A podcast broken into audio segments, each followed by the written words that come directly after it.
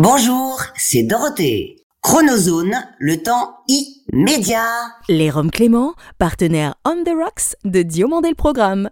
L'abus d'alcool est dangereux pour la santé, à consommer avec modération. Chronozone présente Diomandé le Programme. Now give me a beat.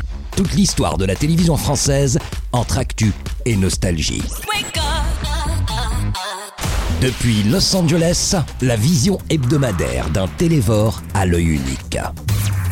Entre série culte et héros éternel. 50 ans d'émission, 50 ans d'émotion. Le petit écran en ligne de mire. Ou quand les pages de récréado prennent voix. DLP, c'est maintenant. Diomandé le programme. Tout, toudou, toudou. DLP vacances. Toudou, toudou. DLP vacances. Un immense merci à ceux de nos 2 300 000 auditeurs français et francophones de Grande-Bretagne et du Sénégal, dont nous saluons la fidélité sans faille. Salut, je suis David Diomandé. Bienvenue dans DLP Vacances pour le bonheur de vraies télémotions et le vivre de télémissions qui souvent se mirent dans la ligne de rire. Déjà 15 ans que de la Caraïbe à Paris, son phrasé impeccable et son timbre reconnaissable ont sur les téléspectateurs une résonance palpable. De Martinique la première à France 2 via France Info et France 3, c'est télématin et soir pour cette journaliste curieuse du monde et soucieuse de ses ondes. Si le 19 octobre dernier marqua ses deux ans de 20 heures, France 2 Joker, elle fête à ses 40 printemps le 11 octobre précédent, pour le meilleur et pour la mire. Je soutiens la candidature des volcans et forêts de la montagne Pelée et des pitons du nord de la Martinique au patrimoine mondial de l'UNESCO. Karine Bast est notre dossier journalistique du mois. Lui, c'est un peu plus du double en termes de présence antenne. 32 années très cathodiques que son mine One nous est familier, tel un génie en herbe de la petite lucarne. Maître du fort depuis 19 ans, il a un véritable faible pour les bons jeux de mots en général et le théâtre en particulier. Et lorsqu'il n'est à Paris pour le travail, il est ici notre voisin Angelino, cultivant le souvenir de Louis Jourdan ou l'image de nos chers téléspeakerines iconiques. Bonjour, c'est Olivier Mine. Bienvenue dans Diomandé le programme. Olivier Mine est l'invité de DLP Vacances.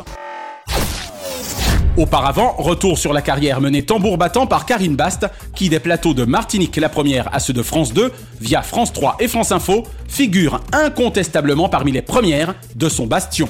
Et puisque ce 10 juillet marque mon dernier journal télévisé sur Martinique Première, permettez-moi, euh, non sans une certaine émotion, de vous dire tout simplement au revoir. Dieu que cette journaliste pugnace au verbe impeccable et au lancement concis est aussi carré que jeune.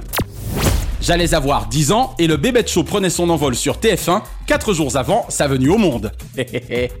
Beau parcours que celui de l'ancienne étudiante niçoise de l'ESRA, École supérieure de réalisation audiovisuelle, née à Schulcher en Martinique, qui n'esquissera uniquement l'envie de concrétiser sa spécialisation en journalisme. On poursuit ce débat juste après euh, les titres 23h40, bientôt Pierre Bonneau, l'info.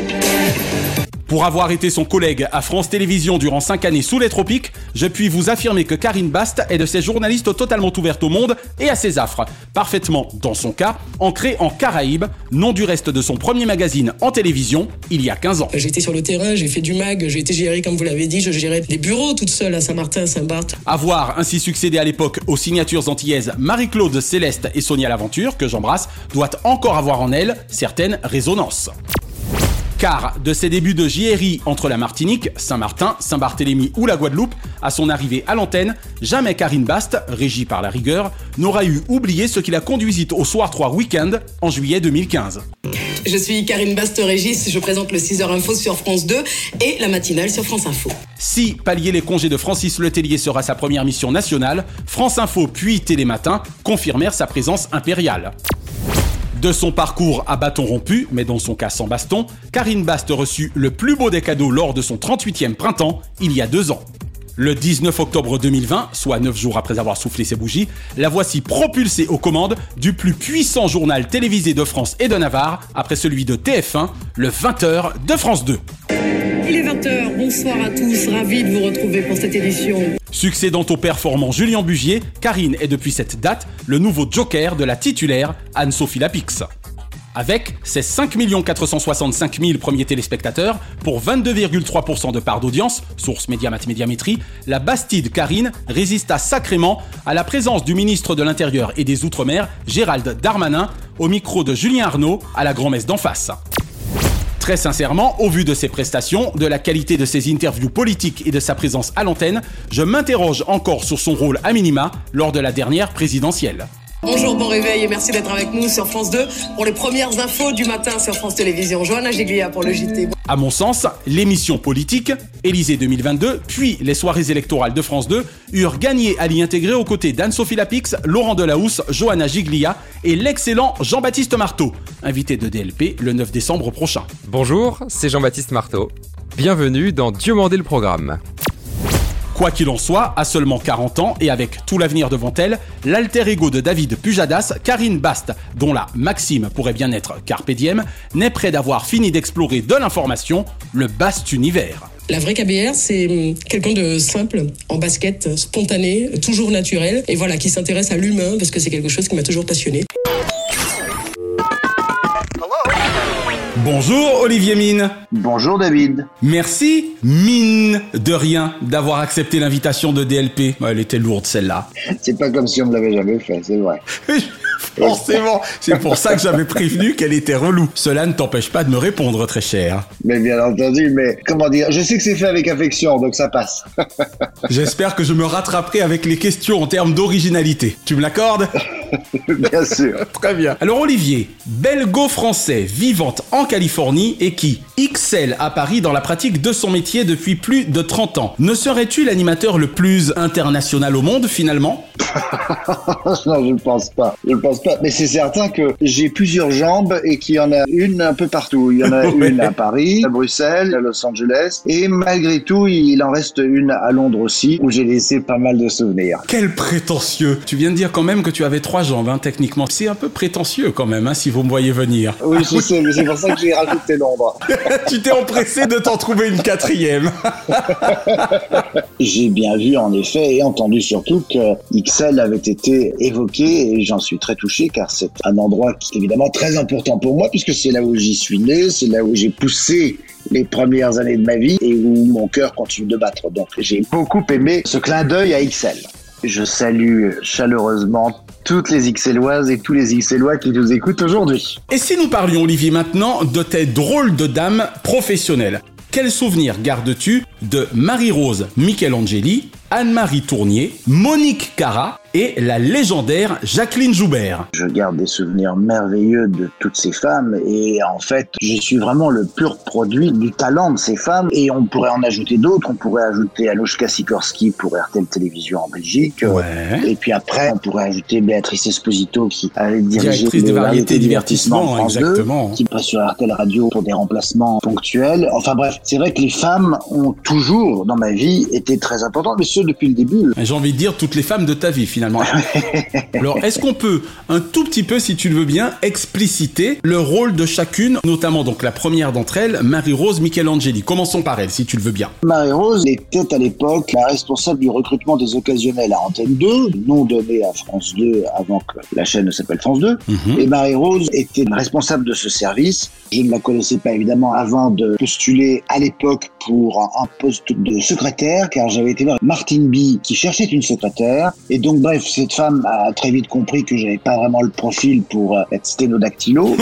Elle m'a néanmoins envoyé chez Marie-Rose Michelangeli dans la foulée. Elle m'a dit, écoutez, non, vraiment, vous ne correspondez pas, rentrez chez vous. Oui, ça n'a pas traîné quoi. Dans le même instant qu'elle m'a dit, écoutez, moi, je peux rien pour vous. Mais elle voyait bien que j'étais un jeune étudiant en comédie et que j'étais un peu désœuvré. Et donc, elle m'a envoyé chez Marie-Rose, à qui j'ai menti, en disant que euh, non, non, j'étais bel et bien sténodactylo et je savais très bien taper la machine. Incroyable. Et elle m'a dit, écoutez, ça tombe bien, je cherche justement quelqu'un pour taper Euh, 150 mots à la minute. le texte du prompteur de Henri Sagnier. Oh. Euh, Henri Sagnier, à l'époque, présentait le journal télévisé d'Antenne 2 Absolument. de 20h. Et donc, elle m'a dit, on va faire un petit essai. Je dis, ben écoutez, parfait, très bien. Et moi qui ne doutais de rien, je suis entré dans une pièce attenante et j'ai fait mon essai de dactylo où j'ai fait, je crois, 400 fautes sur une page et demie de fautes de frappe, évidemment. Henri t'en sait encore gré. Henri qu'on embrasse puisqu'il a été récemment notre invité.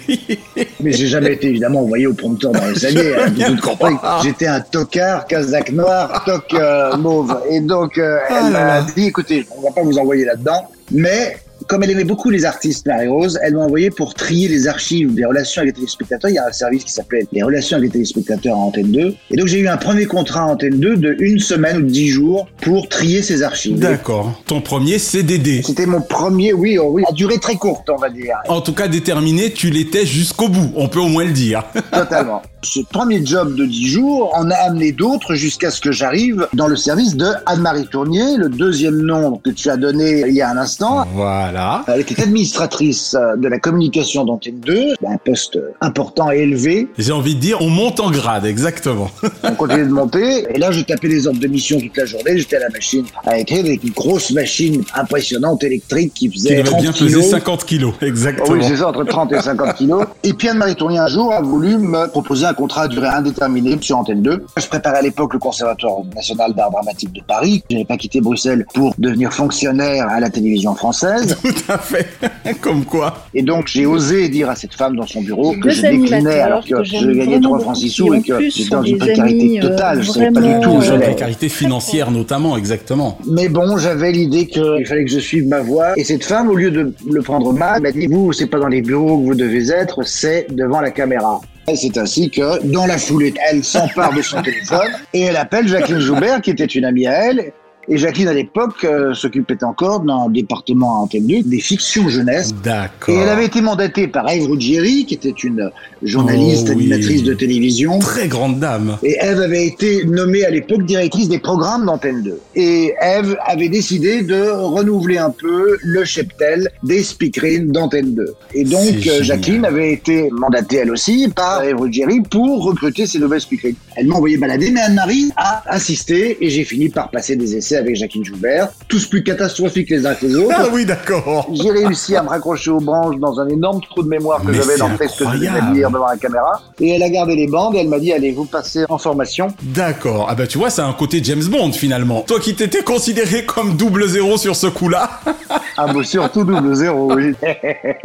Et puis aux alentours de 10h30, une toute nouvelle émission, encore une fois, intitulée Anna Barbera Ding Dong. On a oublié Monique quand même. Faut conclure avec Monique Cara. J'allais te le dire. Le matin bonheur, Monique a eu le vent que j'étais en contact avec M6 pour Oh. reprendre la présentation d'une émission Boulevard des clips. Et elle ne voulait pas que je parte sur M6, Monique. Et elle m'a dit, écoute, moi, ce que je te propose, c'est de devenir journaliste, euh, chroniqueur dans les émissions que je fais pour le moment. Elle m'a appris énormément de choses sur l'art de l'interview en télévision. Monique Cara a été une de mes mères de télévision, à l'évidence. En tout cas, elle a eu du nez, on peut le dire. hein. Jacqueline en avait eu particulièrement pour Dorothée, Jacqueline Joubert. Oui. Eh bien, Monique Carin en aura eu pour toi également, on peut le dire. Tout à fait. Olivier, ta passion pour le théâtre et l'éloquence t'aura naturellement conduit vers les planches et la mise en scène. J'aimerais savoir d'où semble te venir ce plaisir certain, notamment donc pour Fedo et La Biche. Moi aussi, je les aime. J'ai un plaisir certain, davantage pour Fedo d'ailleurs que pour la biche. Tu me sembles avoir un fil à la patte avec eux quand même. Voilà. Totalement. Mais je ne serai pas dans le de la farce sur cette histoire. Enfin, j'espère en tout cas ne jamais l'être, parce que je pense que Fedo me l'a toujours très bien rendu. L'affection que je lui voue et de l'admiration surtout que, je Que lui porte, portes. pour tout ce qu'il a créé. Et pas uniquement d'ailleurs dans ses écrits, mais également dans ce qu'il a apporté de son vivant, dans sa façon de mettre en scène les choses, Eh oui, d'organiser sûr. les décors. Dans l'art du vaudeville. Oui, il a renouvelé réellement l'art du vaudeville à une époque où euh, cet art-là était totalement tombé en désuétude et qu'on ne donnait pas cher de ce genre-là au théâtre. Sans Fédo d'ailleurs, il serait mort avec la biche. Donc euh, voilà le théâtre, c'est pour ça que je suis venu à Paris, quelque chose qui reste très euh, présent chez moi, même si j'ai décidé que je n'en ferai plus. Et je suis quelqu'un qui aura toujours une part de son cœur pris par le théâtre. Par parce que, oui, parce que c'est l'art de l'enfance, le théâtre. Bien Et sûr. je pense que mettre tout en œuvre quand on est adulte pour continuer de faire vivre l'enfant qu'on a été, c'est important. Voilà. L'enfant qui demeure en soi, selon moi en tout cas. J'espère, mais je crois savoir que le tien est bien vivant encore chez toi. C'est gentil. Je sais pas comment je dois le prendre, j'espère que c'est un compliment. C'est un compliment dans ma bouche. bon, Je pense que c'est le fait de se qualifier d'adulte qui est beaucoup plus triste d'ailleurs. Exactement. Pour autant que je me souvienne, je crois que c'était il y a bien maintenant 17 ans, je me rappelle notamment ton fil à la patte sur France 2. Vous aviez fait d'ailleurs à l'époque de belles audiences, monsieur Mine. 5 millions 200 000 téléspectateurs ce soir-là. Le théâtre n'était plus présent à la télévision. Il y a des journaux télévisés qui ne font pas ça, hein, rappelons-le. hein. C'est vrai, mais il y avait moins de chaînes aussi à l'époque en 2005. On était face à la finale de la ferme célébrité sur TF5. Très populaire à l'époque. Merci d'en parler. C'est ainsi d'ailleurs qu'après, Quoi Qu'est-ce que c'est? Euh, le, le mariage Brugnon, s'il vous plaît. C'est au-dessus le mariage Brugnon, au troisième La concierge dit au deuxième. Ah bien oui, au-dessus de notre Ah, sol ça va, je demande pardon. eh bien, la télévision euh, publique a reproposé des pièces de théâtre. Exactement, Avec la comédie française, Voilà. avec des comédiens professionnels. Mais je suis très fier d'avoir été instigateur de tout ça parce que c'était le but. Puisque tu me rappelles que c'était hélas face à la ferme célébrité, on dira que là encore c'était finalement un autre type de vaudeville. Je suis vraiment confus. Tiens, puisqu'on parle théâtre, on va tous les deux avoir une pensée forte amicale pour ta décoratrice en chef, si je puis dire, Stéphanie Jarre. Stéphanie, qui est une décoratrice, une scénographe et une metteur en scène absolument merveilleuse, Ah pleine de talent. De talent. Elle nous a créé des décors à chaque fois d'une poésie merveilleuse. J'ai deux animateurs que j'aime vraiment beaucoup, qui en plus sont des amis vraiment euh, très proches, que j'aime profondément d'amour.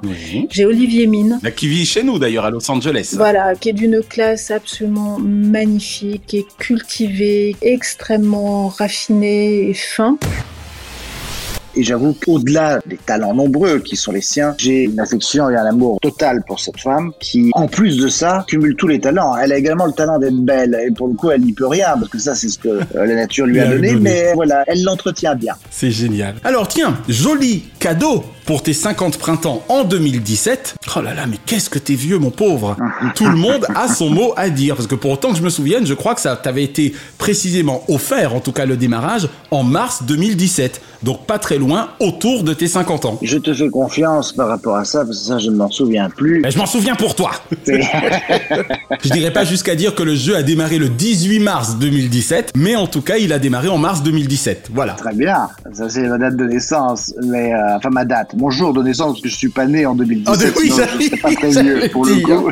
Je serais pas très vieux. Tout le monde a son mot à dire. C'est l'un des jeux de culture générale, selon moi en tout cas, dont tu sembles avoir le secret, Olivier. Ah, Je sais pas si j'en ai le secret, mais en tout cas ça fait partie des genres de jeux. Ah ben vous savez choisir, très cher. Hein Oui, oui, non, c'est vrai, c'est vrai que j'ai une affection particulière pour ce genre de jeux et de programmes-là. Entre la cible et tout le monde a son mot à dire, voilà quoi. C'est vrai que ce sont des programmes qui proposent de jouer avec les connaissances. Alors, avec tout le monde à son mot à dire, on passe par la langue, via le français, l'orthographe, l'étymologie, les expressions.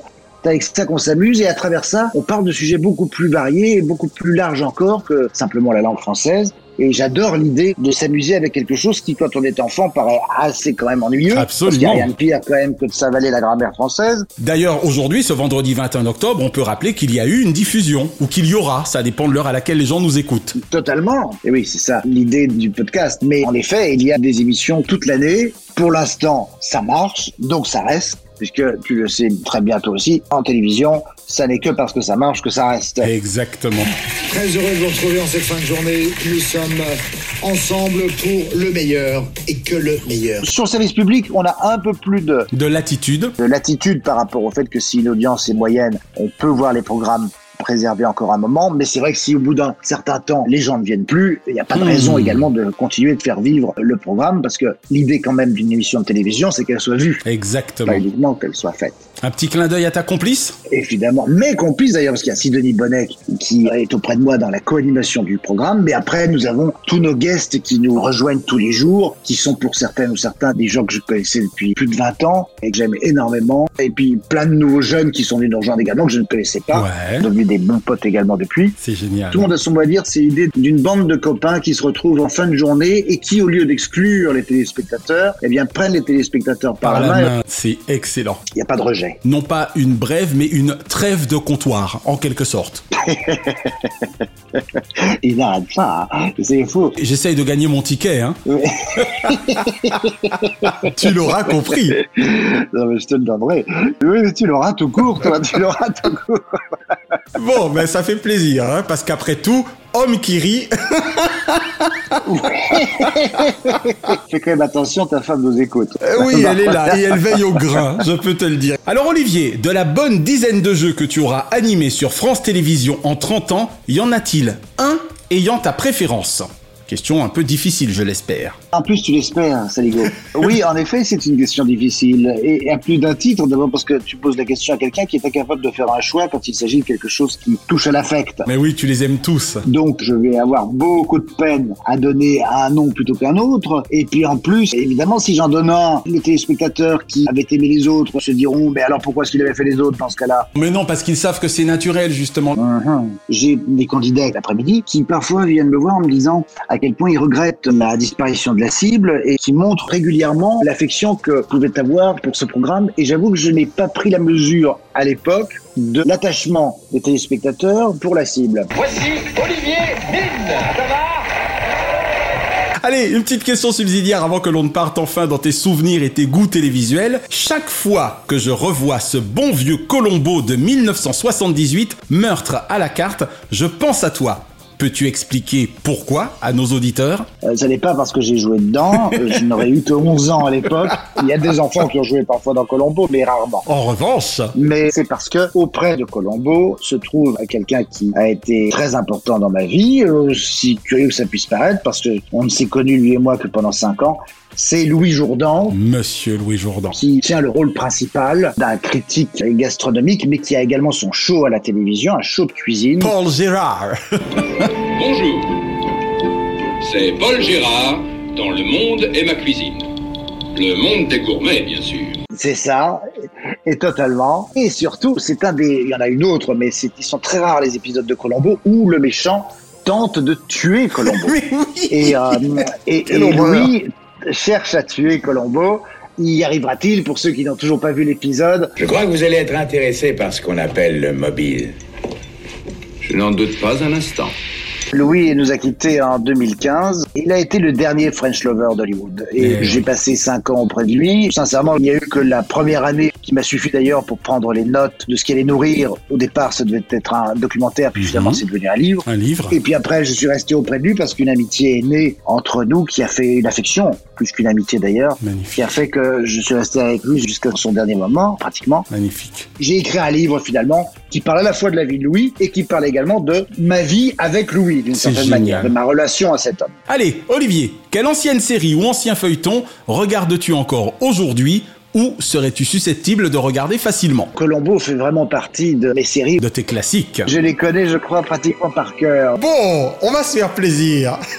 Voilà, Colombo, je ne me lasse pas, mais si je suis très honnête, c'est surtout les deux premières saisons. D'accord. Après, je continue d'avoir de l'affection pour les saisons suivantes, sauf les deux dernières qui me paraissent assez grand guignols. Ouais, c'est moins évident. Il y a moins les codes du film noir. Mais ça reste Peter Folk, donc on l'aime bien. Un ou deux de tes Colombos favoris, indépendamment, évidemment, de meurtre de à la celui carte. de Louis Jourdan.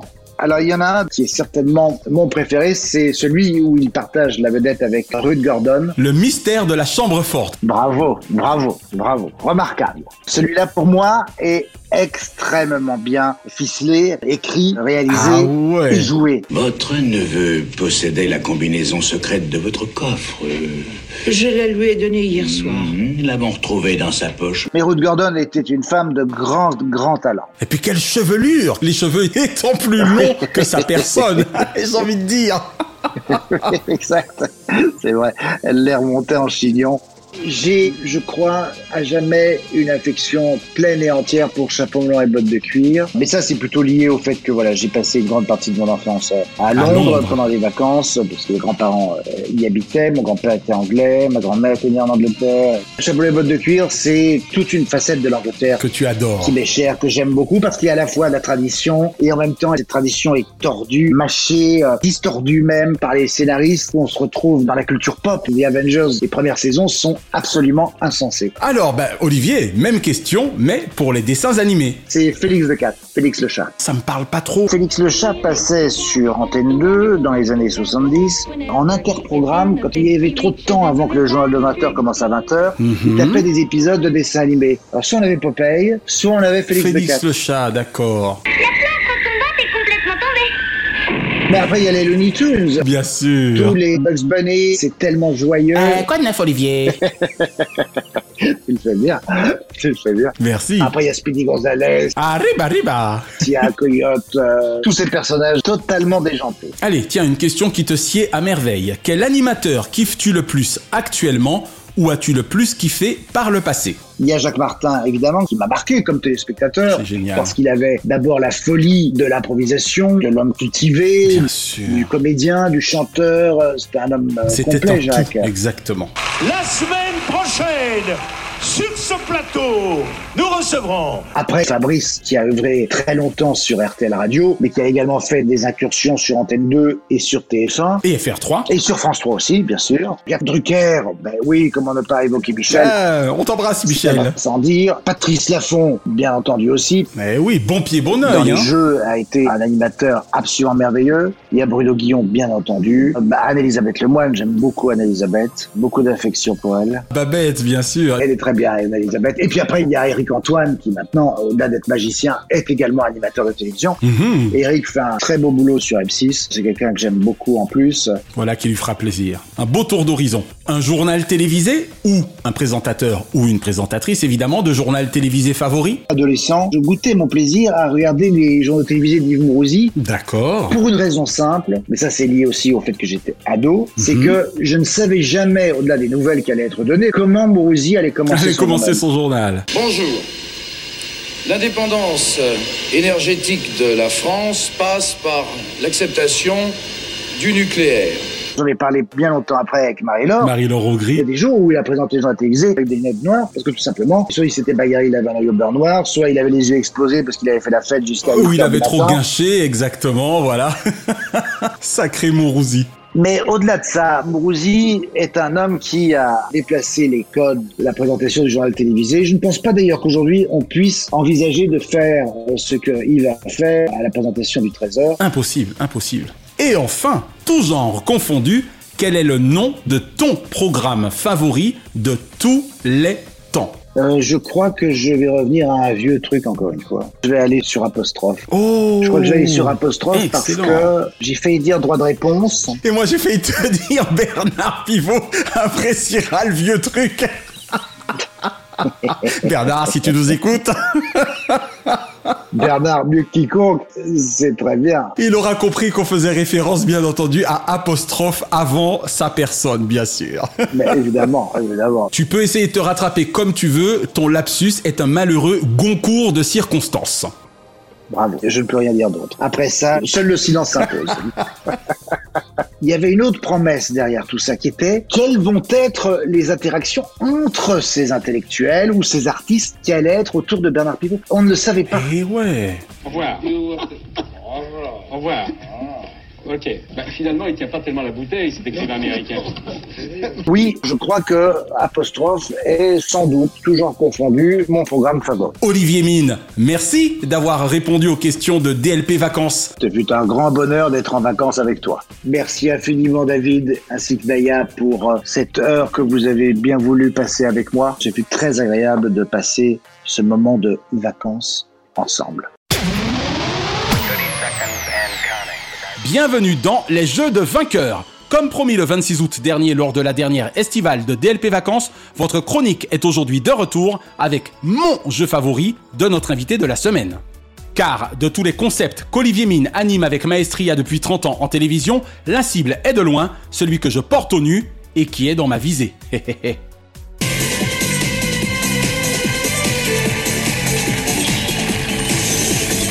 Pour autant que je me souvienne, il dut en prendre les commandes quasi concomitamment à sa conquête du fort.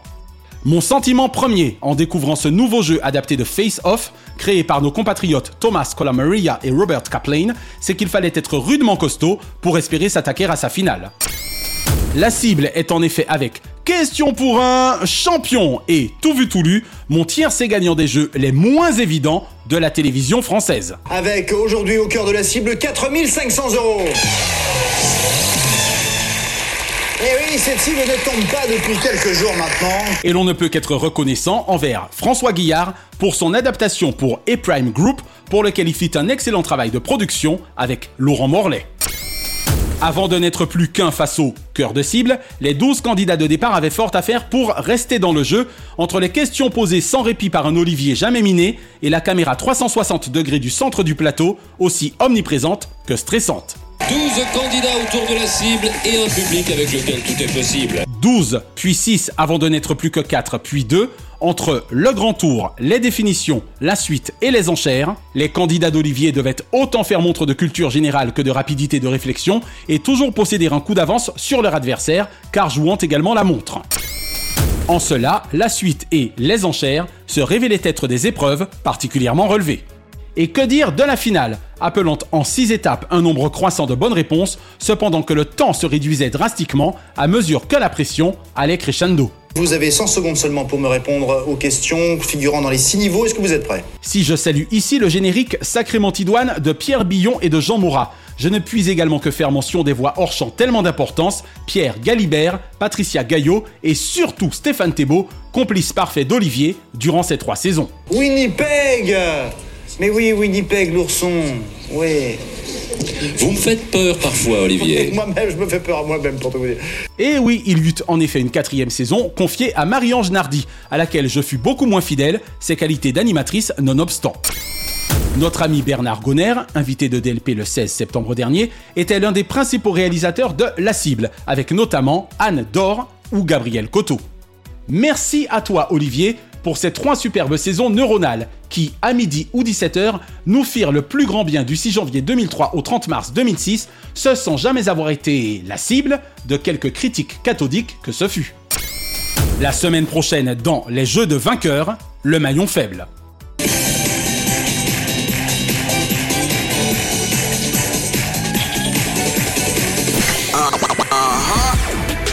Depuis 75 ans environ, la télévision française toujours donna la chance aux chansons et mit les musiques au cœur de ses génériques. Du petit conservatoire de Mireille à The Voice, si la voix porte dans la petite lucarne, les notes également en cohorte y ont tout leur charme. Des portées au petit écran, DLP Vacances fait ses gammes et vous raconte la rencontre entre des musiques et des téléspectateurs ayant à cœur d'associer leurs émissions à des émotions. Claude Sérillon, Joseph Pasteur, Paul Amar, Yves Courère, Charles Villeneuve, Olivier Todd et évidemment Alain Jérôme. Autant de personnalités de la télévision associées à jamais au mythique dossier de l'écran d'Armand Jameau, lancé il y a 55 ans. Et si j'étais loin d'être né ce 6 avril 1967, ma découverte de ce programme emblématique de la seconde chaîne de l'ORTF puis d'Antenne 2 allait se révéler fondateur de ma jeune conscience sociétale dix ans plus tard. Je ne devais en effet avoir plus de 5 ans lorsque je m'intéressais à ce rendez-vous parental hebdomadaire depuis mon lit convertible, alors situé dans le salon de notre deux pièces parisien. Et bien avant d'en suivre sérieusement les débats en tant qu'adolescent, il était une chose que j'attendais religieusement chaque semaine avec autant de fascination que d'appréhension, le générique des dossiers de l'écran. Quel choc, aussi positif que mémorable, que ma rencontre avec le quatrième mouvement de ce chef-d'œuvre de 1953 du pianiste-compositeur américain Morton Gold, Spiritual for String Choir and Orchestra. 17 minutes 44, sacrément envoûtante, dont est extrait à partir de 10 minutes 26 le fabuleux générique de l'émission d'Antenne 2, devant laquelle nul ne proteste. Entre la solennité du plateau, le sérieux des thématiques traitées, et la présence tellement impressionnante à l'époque à mes yeux d'Alain Jérôme, je demeure persuadé que les dossiers de l'écran durent également une grande part de leur succès à ces quelques notes glaçantes et captivantes qui avaient le mérite de planter immédiatement le décor. Mes dossiers de l'écran culte sont ceux de mes 14 ans le 3 février 1987, ayant eu pour thème Quelle télévision pour demain? On ne se refait pas. Si je tombais amoureux ce jour-là de Marie-France Pizier, le trio qu'elle formait avec Gérard Lanvin et Michel Piccoli me laissa sans voix. À l'instar des 54 secondes de Protest, générique onirique des dossiers de l'écran.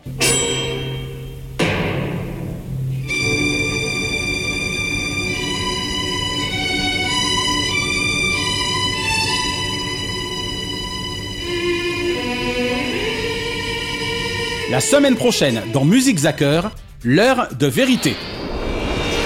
Et l'info TV de la semaine concerne l'éviction de Laurent Guimier de ses fonctions de directeur de l'information de France Télévisions. Il faut bien admettre qu'après la motion de défiance dont il fut l'objet le 30 juin dernier, votée à plus de 79,5%, le co-présentateur de l'émission politique et d'Élysée 2022, fort peu convaincant dans ce rôle, n'était guère plus en odeur de sainteté auprès de cette troupe. C'est Alexandre Cara, ancien directeur des rédactions de France Télévisions, ancien directeur de France Info et ancien adjoint à la direction des programmes qui lui succède avec toujours pour mission de mener à bien le projet Tempo. Sans doute, cette refonte de l'information de France 3, en en faisant disparaître les éditions nationales au profit de 2 fois 24 éditions régionales, 12, 13 et 19, 20, aura-t-elle eu raison de l'autorité de Laurent Guimier, qui à n'en douter doit aujourd'hui avoir les yeux en larmes Pour les fans de Nathalie Saint-Cric, dont je suis, celle-ci est nommée coordinatrice en charge des évolutions éditoriales de l'information auprès du nouveau directeur de l'information Alexandre Cara. Ce qui ne veut absolument rien dire, mais j'en suis fort aise pour elle. Gageons pour Laurent Guimier, qui eut le mérite de promouvoir Karine Bast au 20h de France 2, que ses compétences ne seront perdues pour tout le monde. Diomandé le programme. Hors changement, DLP Vacances vous suggère ce samedi 22 dès 21h10 sur TF1 et France 2 un véritable choc des titans entre le second prime Star Academy et les nouveaux Masters de N'oubliez pas les paroles. Nikos Aliagas versus Nagui, vainqueur annoncé, les chansons et la musique. Ce mardi 25 sur TMC, je ne saurais que trop vous recommander ce chef-d'œuvre d'humour noir signé Alexandre de la Patelière et Mathieu Delaporte, le prénom. Patrick Bruel, Valérie Benguigui, Guillaume de Tonquédec ou Charles Berling notamment magnifient sur grand écran la pièce de théâtre éponyme au cours d'une joute cinématographique de toute beauté. Ce jeudi 27 sur C8, un documentaire H2O Janton Production aussi dérangeant qu'intéressant, Christian Quesada sort du silence. Et ce vendredi 28 sur France 3, la fée Faustine Bollard ouvrira la boîte à secrets de trois nouveaux invités et non des moindres. La délicieuse Chantal Latsou, l'intemporel Hugues Offray et l'inaltérable Pierre Palmade, qui était l'un des héros de Drucker à l'ouvrage d'Allo le 15 octobre dernier. Petit clin d'œil enfin à la première du nouveau talk du samedi soir de France 2, Quelle époque? Diffusé en différé le 24 septembre dernier.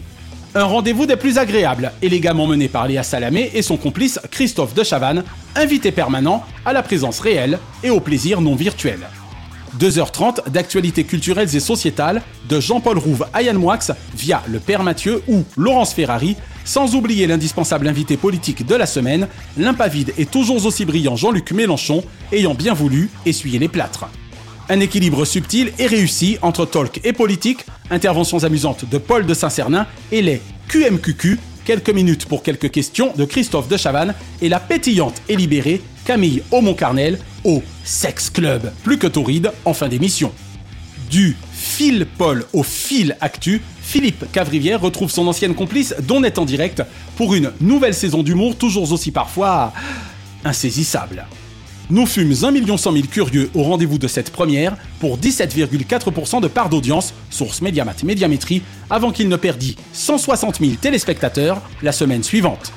Bref, le direct excepté, quelle époque, c'est vraiment pas du toc.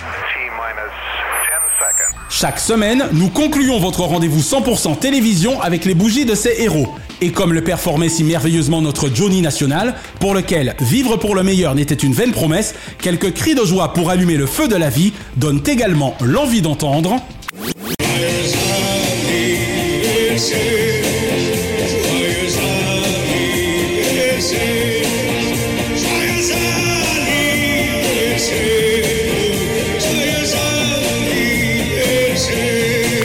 Heureux anniversaire ce lundi 17, Bruce Toussaint.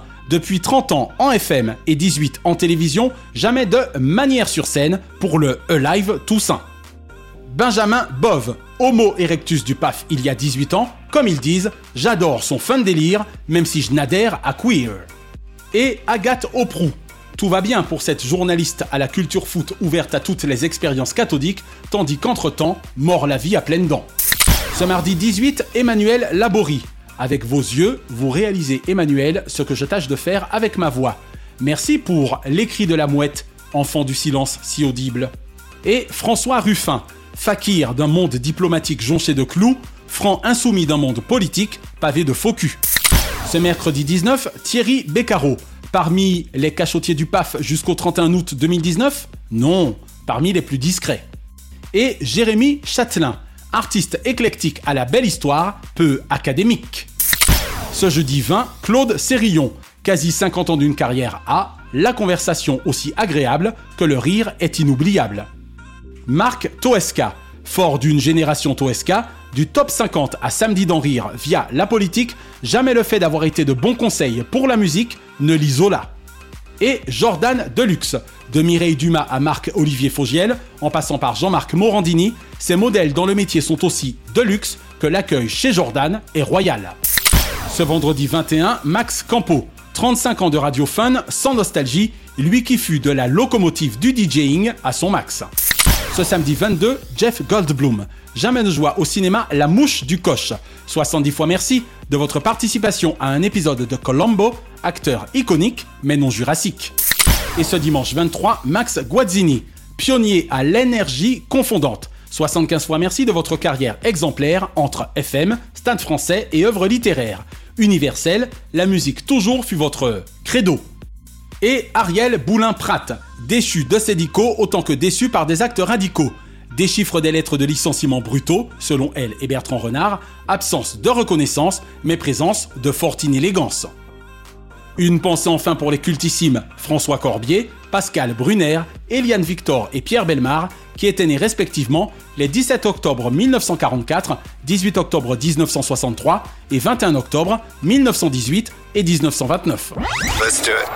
La semaine prochaine, Marc Arnaud, acteur talentueux de cinéma et de télévision, Molière 2022 du meilleur one-man show, doubleur archi-renommé et voix hors pair de documentaire, sera l'invité de DLP Vacances. Et nous consacrerons notre dossier à Eric Dussard, producteur animateur radio et de télévision de grand talent, à la carrière majeure depuis 18 ans. Avec lui, en véritable enfant de la télé, on refait également celle-ci avec Jade, tous les samedis sur RTL et sans bagatelle. Retrouvez l'intégralité des épisodes de Diomandé le Programme et DLP Vacances sur votre plateforme de podcast favorite et abonnez-vous à nos YouTube, Facebook et Instagram Diomandé le Programme. DLP Vacances est produit par Chronozone Corp Burbank, Californie, intégralement monté, mixé, réalisé par The Best, Naya Diamond. Notre gratitude depuis la côte ouest à Fabrice Lana, Sylvain Morvan, Thierry Burtin, Jean-Guillaume Dufour, Laetitia Berry, Dundee et Dave Marsh, Mr. Splat. Merci à Do, Azoulay, Berda et TF1 pour l'emprunt du thème de leur générique et à Alexandre Letraine pour son adaptation magique déjà mythique. Bise de la capitale mondiale des médias à Kate, Shina et Ramzi Malouki, ainsi qu'à Frédéric Dubuis, Francis Marion, Gauthier Seyss et Charles Larcher pour leur précieuse confiance. Je suis David Diomandé. Ensemble zappons le creux au profit de la crue. Vive le grand raid à la Réunion jusqu'à ce dimanche 23 octobre. Coucou Jérémy. Et vive la télévision pour le meilleur de ses fous rires. Pas vrai Stevie Boulet? DLP, DLP, DLP, DLP, tout, tout, tout, tout, tout, tout, tout, DLP vacances. Chronozone, le temps immédiat.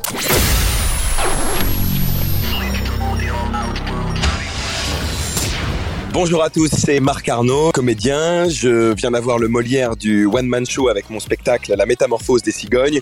Je suis la voix de nombreux documentaires. Je fais également beaucoup de voix de doublage. La voix française de Austin Butler dans Elvis. Je suis le King en français. Je suis ravi de vous donner rendez-vous le vendredi 28 octobre dans Diomandé le programme. On y parlera de ma carrière, de mes souvenirs télé et on va bien rigoler. Merci d'avoir apprécié Diomandé le programme avec les Roms Clément. L'abus d'alcool est dangereux pour la santé, à consommer avec modération.